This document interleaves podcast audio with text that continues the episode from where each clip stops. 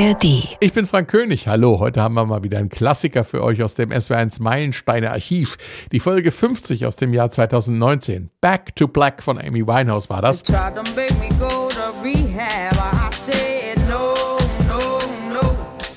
Amy Winehouse wäre am 14. September 2023 40 Jahre alt geworden. Wenn der Begriff Shooting Star zu Deutsch Sternschnuppe auf irgendjemanden zutreffen sollte, dann auf sie, denn als sie mit ihrem zweiten Album Back to Black ganz hell erstrahlte, war ihr Leben und ihre Karriere auch schon wieder verglüht. Es gibt eine Menge Metaphern für das Leben und Sterben solcher Stars. Wir hatten es ja erst davon bei Candle in the Wind vom Elton John Album Goodbye Yellow Brick Road. Der Sensationserfolg Back to Black ist 2006 rausgekommen. Das ist natürlich das Sommermärchenjahr. Deutschland feiert ein Riesenfußballfest und wird WM-Dritter. Das hatte man den Kickern damals kaum zugetraut.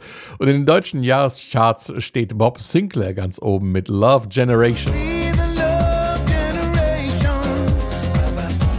Auch die WM spielt in den Charts. Herbert Grönemeyer singt Zeit, dass sich was dreht.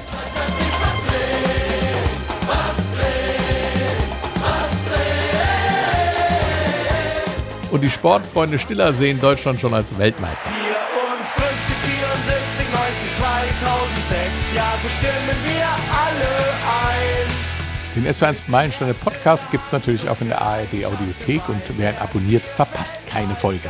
Back to Black ist bei uns am 21. November rausgekommen und dann ging es 2007 so richtig in die Albumcharts in Deutschland, Österreich, der Schweiz und natürlich auch im Vereinten Königreich bis auf Platz 1 und in den USA Platz 2. 20 Millionen Mal hat sich's weltweit verkauft. Ein Grammy gab's auch 2008 und jetzt viel Spaß mit unserer Meilensteine Klassikerfolge Back to Black von 2019. Moderation SWR1 Musikchef Bernd Rosinus.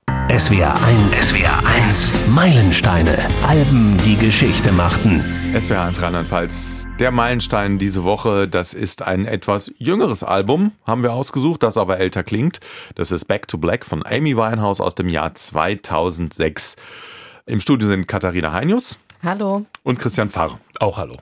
Ich habe was ganz Lustiges gefunden eben zum ähm, Album, was ich äh, die Rezension im Rolling Stone 2006, als das Album rauskam, was die geschrieben haben äh, in den ersten Sätzen. Das finde ich trifft es ganz gut. Nach viel zu viel Lebenserfahrung für eine erst 23-jährige klingen die Stimme und die Songs von Amy Winehouse auf Back to Black. Es sind trotzige Soul-Bekenntnisse, die Produzent Mark Ronson Lily Allen klingen lässt, als ob Ray Charles und Phil Spector, die Shangri-Las und Nina Simone, Billie Holiday, Macy Gray und Aretha Franklin gemeinsam eine Nacht durchgesoffen hätten, um sich gegenseitig die Sünden ihres Lebens zu beichten. Eigentlich eine ganz schöne Beschreibung. War original aus dem Jahr 2006. Katharina, du hast das Album jetzt dann auch die Veröffentlichung endlich mal miterlebt. Ja, das stimmt. Ich kann mich tatsächlich gar nicht so richtig an das Album erinnern, sondern vielmehr an Rehab. Das war ja die große Nummer von dem Album, was ja auch dann im Radio hoch, hoch und runter lief und was wir dann auch sofort irgendwie mit am Lagerfeuer gespielt haben. Ich kann mich dem Rolling Stone da nur anschließen, weil es klingt wirklich so, als käme es aus einer anderen Zeit. Und ähm, Amy Winehouse war das auch ganz klar und sie hat das auch ganz bewusst so gemacht. Ähm, ihr ging es nämlich auf den Keks, die ganzen Chartnummern irgendwie zu hören im Radio und sagte, okay, ich, ich möchte es anders machen als die anderen und ich möchte die alten Soul-Nummern oder dieses Gefühl, was der Soul transportiert und ähm, auch die Möglichkeit, was diese Musik ihr bietet, nämlich emotional, also ihre Emotionen nach außen zu kehren in Texten und in der Musik, äh, die, die wollte sie ausnutzen. Und das hat sie auch geschafft. Also ich würde sagen, das Album klingt cool und hat eine ziemlich hm. heftige Geschichte hinten dran. Christian, ähm, das Album ist ganz klar wie Soul produziert, allerdings mit allen technischen Möglichkeiten, die man dann eben 2006 schon hatte. Ähm, klingt sehr rund, aber irgendwie nicht alt, oder? Nee, äh, zumal die Rhythmusprogramme und so weiter, das ist schon auch aus heutiger Sicht noch immer noch äh, hat es was zeitlos äh, modernes, würde ich mal sagen.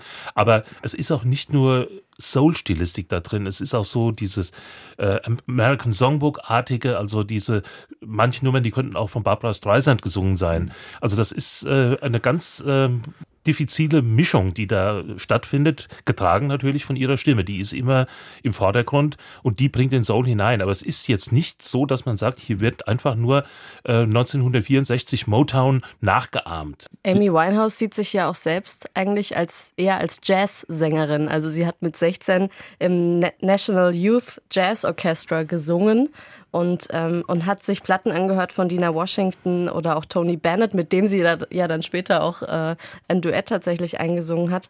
Aber sie war schon eher dem, dem Jazz äh, zugeneigt. Ja, insofern ist es vielleicht der Versuch der Plattenfirma mit einer fantastischen Stimme, weil das Talent, das haben alle erkannt. Eigentlich sofort, wenn man sie gehört hat, hat man dieses Wahnsinnstalent und das Besondere an der Stimme erkannt, weil sie ja auch wirklich viel älter klingt, als sie eigentlich ist.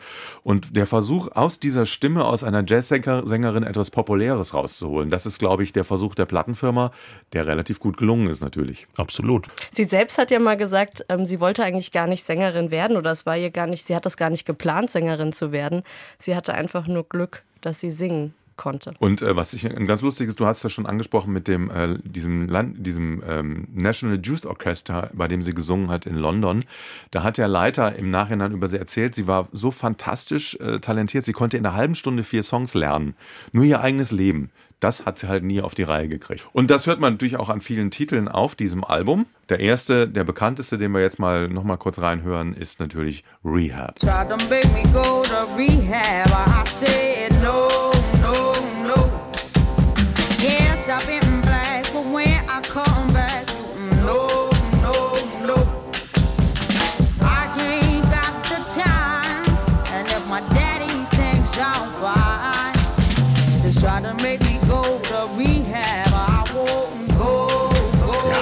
ist natürlich Motown 60s. Aber man hört im Hintergrund doch viel, viele Effekte, viele Sound, äh, Sounds von modernen Keyboards, die da irgendwie reingemischt wurden, um dem doch einen neuen Touch zu verleihen, finde ich. Ja, also es hat manchmal fast was Pa- Parodistisches in Bezug auf Motown. Aber ähm, ich glaube nicht, dass irgendwie in den 60ern jemand etwas in dieser Art hätte so produzieren können. Auch Phil Spector nicht. Es ist ja so, dass sie gesagt hat, dass sie diesen Titel ganz schnell komponiert hat. Beim Spaziergang irgendwie mittags um zwölf mit dem Produzenten wäre ihr diese Melodie eingefallen. Natürlich autobiografisch. Sie hat ja nun auch damals schon viele Alkoholprobleme gehabt. Ja, also es hat mehrere Aspekte dieser, dieser Song und wenn man sich ein bisschen in den Text reinguckt, also vielleicht ähm, vorneweg mal, sie ist in einer Familie groß geworden, also bei ihrer Mutter, ihr Vater war früh, früh weg und ähm, hat sie allein gelassen, also sie hatte eigentlich keinen großen Kontakt irgendwie zu ihm oder er hat sich eigentlich nicht für sie interessiert. Und dann ähm, verliebt sie sich und ja, ist mit, mit Blake zusammen, der trennt sich von ihr und sie hat schon immer einen Hang dazu gehabt, ähm, ja, Drogen zu nehmen, äh, zu rauchen ähm, und ja, sich sozusagen da in diese, in diese Welten auch äh, reinziehen zu lassen. Und da ist sie natürlich heftig abgestürzt nach der Trennung von Blake. Und äh, Freunde haben sie dann gerettet in der Wohnung und ähm, haben dann gesagt, du musst eine Entzugskur machen. Also das geht nicht mehr. Das, du kannst nicht mehr so weitermachen. Und äh, sie hat tatsächlich gesagt, ich mache das, wenn mein Vater dafür ist. Und sie hat dann mit ihrem Vater gesprochen und ihr Vater hat gesagt, dass sie keinen Entzug braucht. Und daraufhin, und das singt sie auch in der Textzeile, ähm, I ain't got the time. And if my daddy thinks I'm fine, he's tried to make me go to rehab and I won't go. Sie wäre gegangen, wenn ihr Vater tatsächlich gesagt hätte, ja, gehe. Ähm, vielleicht wollte sie auch, dass er sich in dem Moment mal um sie kümmert, dass er wirklich mal sagt, okay, mach das, das tut dir gut. Und das hat er, hat er in dem Moment nicht und sie hat es auch nicht gemacht. Und sie sagt aber auch gleichzeitig, äh, was ihre Alternative ist. Ich ziehe mich in mein Zimmer zurück und höre Soulplatten von Donny Hathaway und Ray Charles. Das ist meine Therapie. Also insofern ähm, ist das sehr autobiografisch, glaube ich. Sie hat ja auch nach ihrem ersten Plattenvertrag tatsächlich sich eine eigene Wohnung genommen. Sie wollte eigentlich schon mit 13 von zu Hause ausziehen, hat sich dann nach dem ersten Vertrag eine eigene Wohnung genommen und hat gesagt, ich wollte einfach rumhängen, Songs schreiben, Musik hören und kiffen. Und das konnte sie natürlich nicht, wenn sie zu Hause bei ihrer Mutter noch wohnt. Und das hat sie auch ausgiebig gelebt. Ja, und äh, Schul Schule war auch nie so ihr Thema. Ne? Also sie hatte ähm, Probleme in normalen Schulen. Sie ist dann ja auf eine, ähm, eine Musikhochschule, auf eine Musikschule gegangen gleich, wo sie aber auch Probleme hatte, weil sie sich einfügen in so ein Korsett, das war irgendwie nicht ihr Thema. Also sie hat viele Schulen durchlaufen. Viele Schulen, ja. Ja, Ja, sie gesammelt, sagen wir mal so fast. Ja, und sie war auf der London Brit School of Music, also auf der Schule, auf der auch dann Adele war und so. Also sie hatte da schon auch Ambitionen. Also so ist es nicht. Und sie war auch sehr, sehr, eine sehr willensstarke Frau. Ihre Mutter hat auch mal gesagt, ich konnte ihren Willen kaum stoppen. Ich konnte diesem, diesem Mädchen kaum sagen Stopp oder Nein oder so. Weil sie wirklich auch eine Willensstärke hatte, aber immer auch mit, ja, mit dem Hang zur Selbstzerstörung. Gehen wir zum nächsten Titel. Das ist You Know I'm No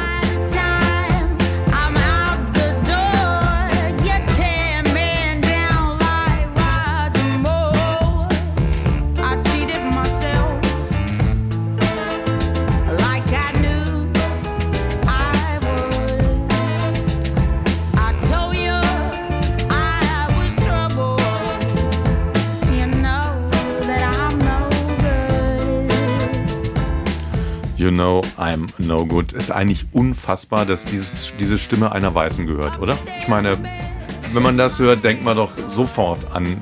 Gut, man hat natürlich das Bild von Amy, man weiß es, aber äh, das klingt so schwarz, schwärzer kann man gar nicht klingen. Ja, oder? abgefahren. Also ich finde es schon frech. Und meine, auch nach ist- 23 klingt es Ja, definitiv t- nicht. definitiv Also, nicht. Das klingt nach Nina Simone im Alter von äh, ja, 56. mit der ganzen Lebenserfahrung. Aber Ja. ich glaube, die Lebenserfahrung hat sie ja relativ schnell nachgeholt. Das äh, war ja ihr Problem. Ansonsten ist dieser Titel auch ganz interessant, weil äh, Amy Winehouse hat zwar viel Jazz gehört, aber sie hat sich schon auch mit äh, Musik, äh, die dort in, zeitgemäß war, auch beschäftigt. Bei diesem Song hat sie sich eine Basslinie ausgeborgt, wie es heißt, äh, in die wir vielleicht auch mal kurz reinhören können.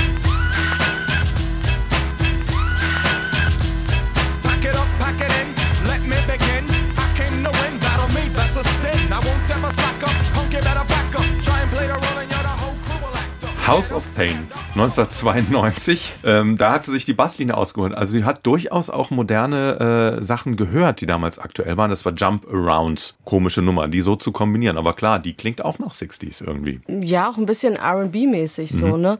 Ähm, aber äh, ich finde es durchaus legitim, dass man sagt, ich hole mir Inspiration und leg das mal drunter und mach was Neues draus. Mhm. Ich fand das jetzt tatsächlich vom Hören her ein bisschen anstrengend. Das ging schon eher nach vorne. Sie macht das Ganze ja eher ein bisschen laid back Mhm. und geht so zurück. Das ist sowieso, glaube ich, eine Stärke von ihr, dass sie Melodien bis zu einem gewissen Punkt ausreizt und gar nicht ähm, im Tempo äh, drauf singt, sondern immer ein bisschen laid back, immer ein bisschen zurückgezogen, was diese Coolness auch von ihr irgendwie ausmacht. Wobei diese Basslinie im Speziellen, das ist so die Art, wie man um 1970 herum im Soul Bass gespielt hat und auch im mhm. Rock dann. Also dieses äh, Offbeat mit und das ist halt in den 90ern auf Trip-Hop runtergebremst worden, aber äh, im Prinzip ist diese Art zu phrasieren äh, 70er Jahre. Okay, you know I'm no good. Was ist der Inhalt? Ja, es geht um, um Fremdgehen.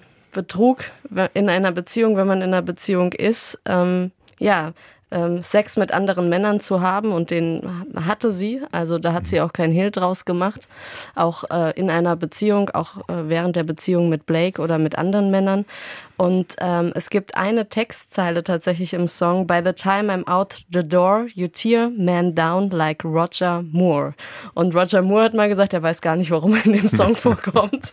Ähm, hat sich, glaube ich, einfach auf Door gereimt. Ja, dann hieß Aber- es, dass sie brauchte einfach irgendwas, Genau. was sich auf Door reimte ja, und da musste halt Roger Moore helfen. Musste Roger Moore helfen. ähm, aber ich finde es auch interessant und das ist ja auch was, was immer wieder in ihren Songtexten auch aufkommen, aufploppt, halt tatsächlich ähm, ja, Personen des öffentlichen Lebens oder Personen, die ihr irgendwie, also wir hatten eben schon Ray Charles oder so, den sie ja auch, äh, die sie ja dann auch immer mal wieder nennt. So. You know I'm no good, da kommt man dann, es geht um Fremdgehen und Beziehungen, da kommt man dann nahtlos weiter zu Me and Mr. Jones. What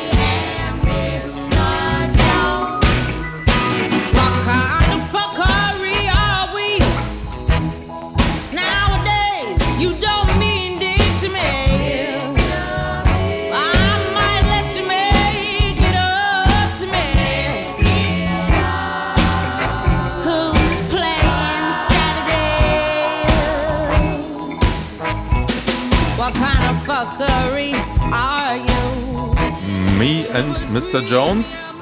Wohl inspiriert vom Billy Paul Klassiker Me and Mrs. Jones. Text ist auch ähnlich. Ja, es ist ein bisschen umgekehrt. Also ähm, äh, Amy Winehouse singt von einem Ehebruch. Also im Song geht es ja eigentlich um eine geheime Liebe. Zwei Menschen, die sich ähm, ja in einem Café treffen und gemeinsam, gemeinsam Zukunftspläne schmieden. Und äh, Das ist das Original. Me das and ist das Mrs. Jones. Original, Ja, Me and genau. Mrs. Jones. Ja, und mehr und, passiert da auch nicht. Mehr Mehr passiert auch, passiert das da auch ist, nicht. Ja, Und- 60s, da darf man nicht so direkt. Ja, und bei Amy passiert da deutlich mehr. ja. auch ich glaube, die Texte wären in den 60ern nicht durchgegangen. Nein. Es ist ja so schon teilweise explizit, was sie so immer singt an, an Wortwahl und so, wird ja schon viel weggenommen. Ähm, da hatte sie auch ein bisschen Schwierigkeit manchmal mit Radiosendern und so, aber gut, sie hat sich halt so ausgedrückt. Ja, also es gibt noch eine zweite Deutungsmöglichkeit von dem Song. Ähm, äh, Jones ist so eine Art Slang-Ausdruck für die unbändige Lust und auch die Sucht nach Heroin. Also hier auch die Sucht, die Drogensucht oder ja, Und wenn sie singt Me and Mr. Jones, dann kann man das auch ähm, ja, so rum interpretieren. Und was wir vorhin auch schon hatten, Zitate, Namen, die sie einflechtet in die, in die äh, Songs, hier ist Slick Rick drin, ein Rapper, den sie irgendwann mal kennengelernt hat, der auch ganz stolz drauf war, dass er in dem Text auch noch drin vorkam. Und ich glaube auch Sammy Davis Jr. ist irgendwo äh, mal kurz erwähnt. Aber ich finde, der Song zeigt auch, dass sie sich tatsächlich auch mit dem Genre irgendwie auseinandergesetzt hat. Also, dass sie sich wirklich auch auskennt in dem, äh, in, in diesem Soul-Jazz-Bereich. Ja, man merkt ja auch hier ist die, äh, dieser Titel ist von der Strahlkraft ihrer Stimme ist etwas höher angelegt und sie zeigt da durchaus, dass sie auch eine, eine große Range hat in ihrer Stimme. Also es ist nicht so, dass sie nur in den tiefen Rehabs äh, ähm, wildert, sondern sie kann auch strahlen und sie kann auch in den höheren Lagen singen. Also musikalisch zeigt sie auch hier wieder eine unglaubliche Sicherheit auch im Umgang mit der Stimme. Wobei es ist eigentlich weniger ein Strahlen bei dieser Nummer, sondern es ist mehr so ein fast was Schneidendes hat das. Ja. ne? Also sie fräst sich irgendwie durch die Sound, durch den Soundwall durch. Machen wir weiter mit auch einem sehr erfolgreichen äh, Titel von dem Album Back to Black.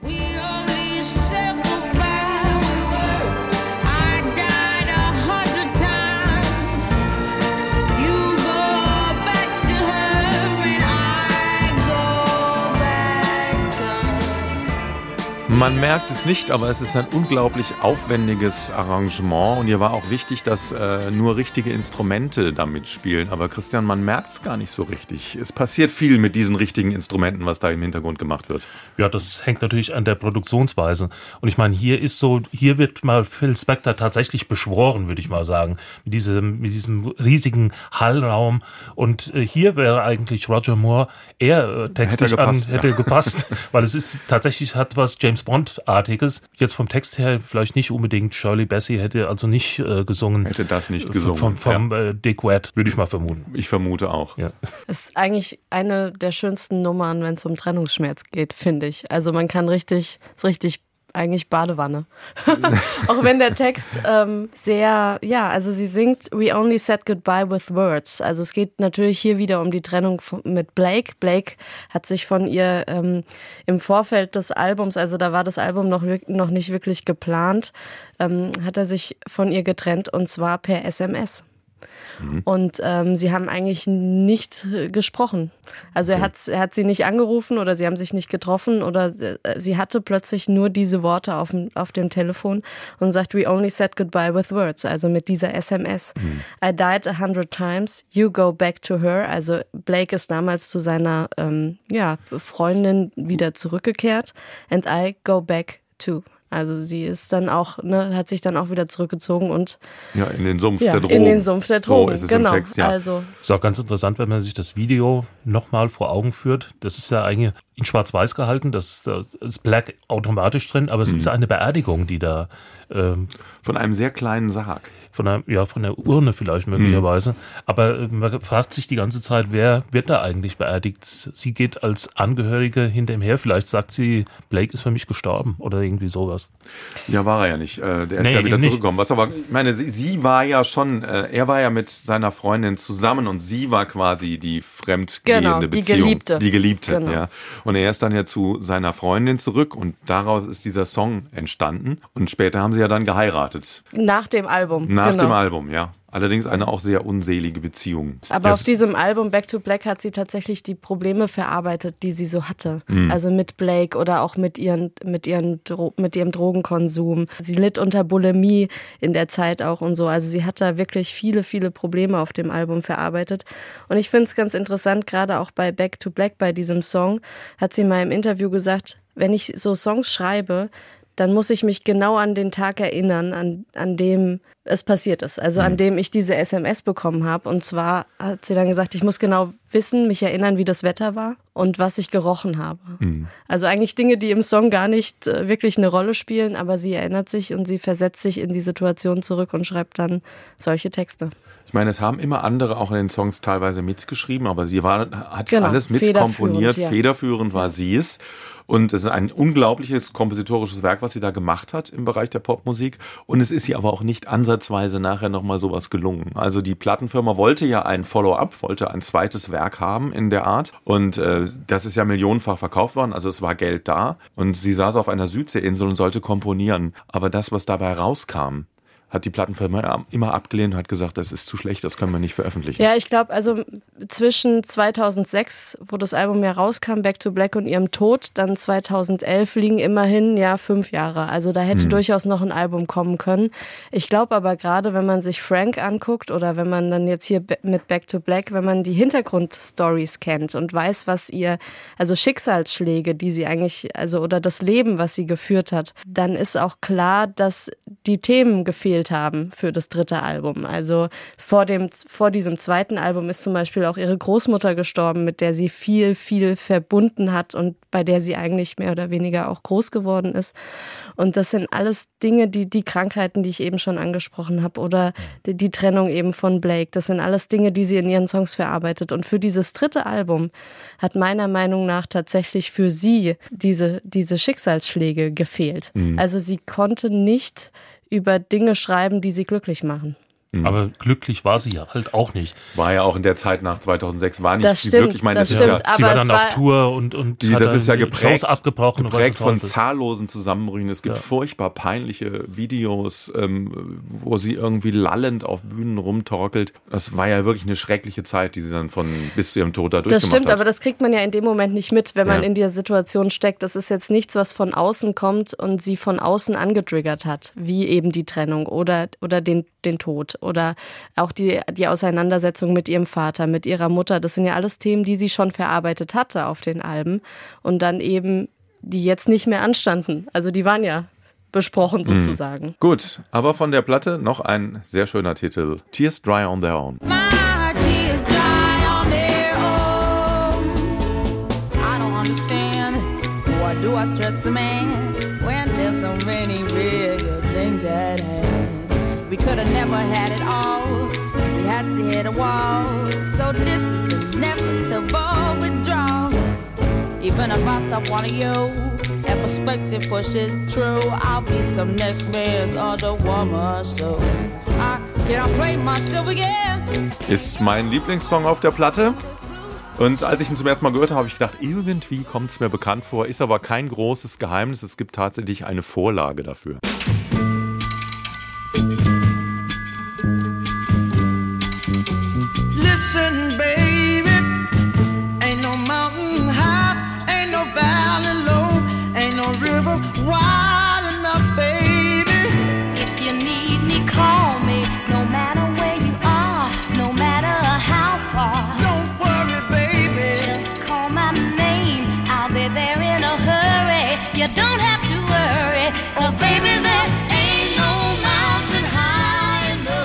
No Mountain High Enough.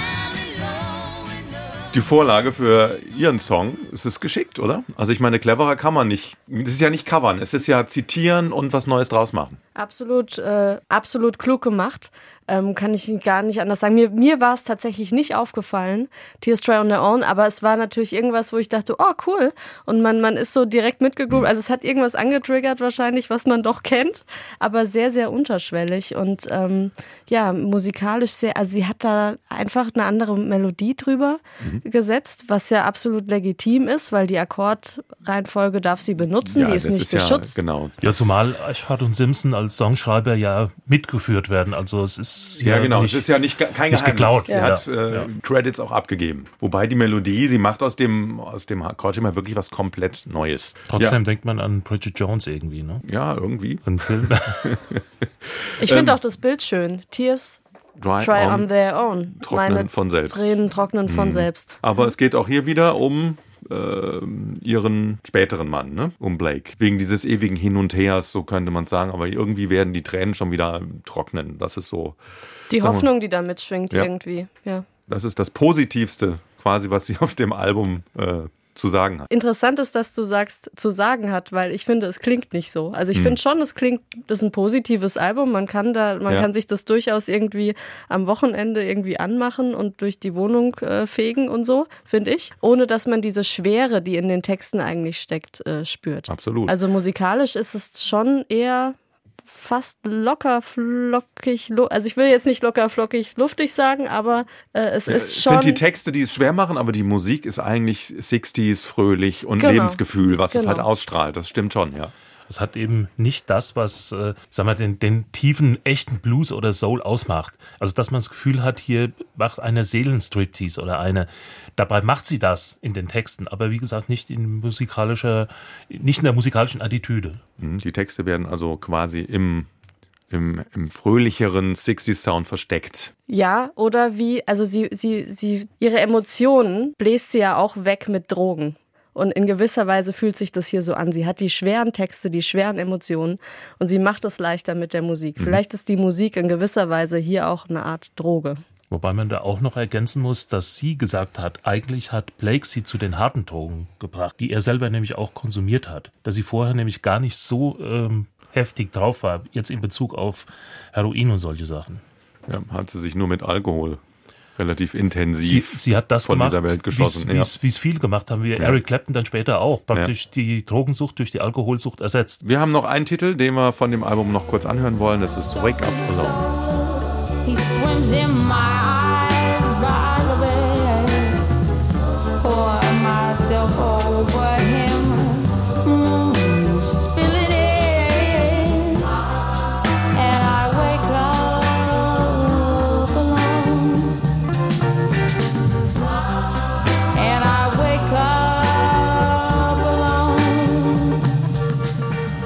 Ja, auch hier, wenn man so will, die klassische 60s Engtanz 12 Achtel Ballade. aber mit ganz ausgefuchsten Akkorden. Also das ist eher Musical, würde ich mal sagen, als äh, Easy Listening. Ja, muss man auch erstmal singen können. Ja. Äh, Nicht so einfach zu treffen. Die, Harmon- die Melodiefolge ist doch re- recht schwierig. Eher nach Kurt Weil als nach Ja, ja. Äh, Burt Bacharach. Aber natürlich Wake Up Alone auch wieder eher traurig. Alleine aufwachen will man möglicherweise nicht. Ja, es geht um die Einsamkeit nach der Trennung. Hier auch wieder die Einsamkeit nach der Trennung eben von Blake. Und sie singt darüber, dass sie sich tagsüber ablenken kann und nachts ja, kommt er dann in den Träumen zurück. Darum geht's. Und das musikalisch eher gecroont als geweint. Die unglücklichen Seiten produzieren die beste Musik. Gut, das war der Meilenstein von SWR1 Rheinland-Pfalz diese Woche. Back to Black aus dem Jahr 2006 von Amy Winehouse. Im Studio waren Katharina Heinius, Sehr gern. Christian Fahr Auch und mein Name ist Bernd Rosinus. Eine Woche, ein Album, ein Stück Geschichte. Die SWR1 Meilensteine auf Vinyl.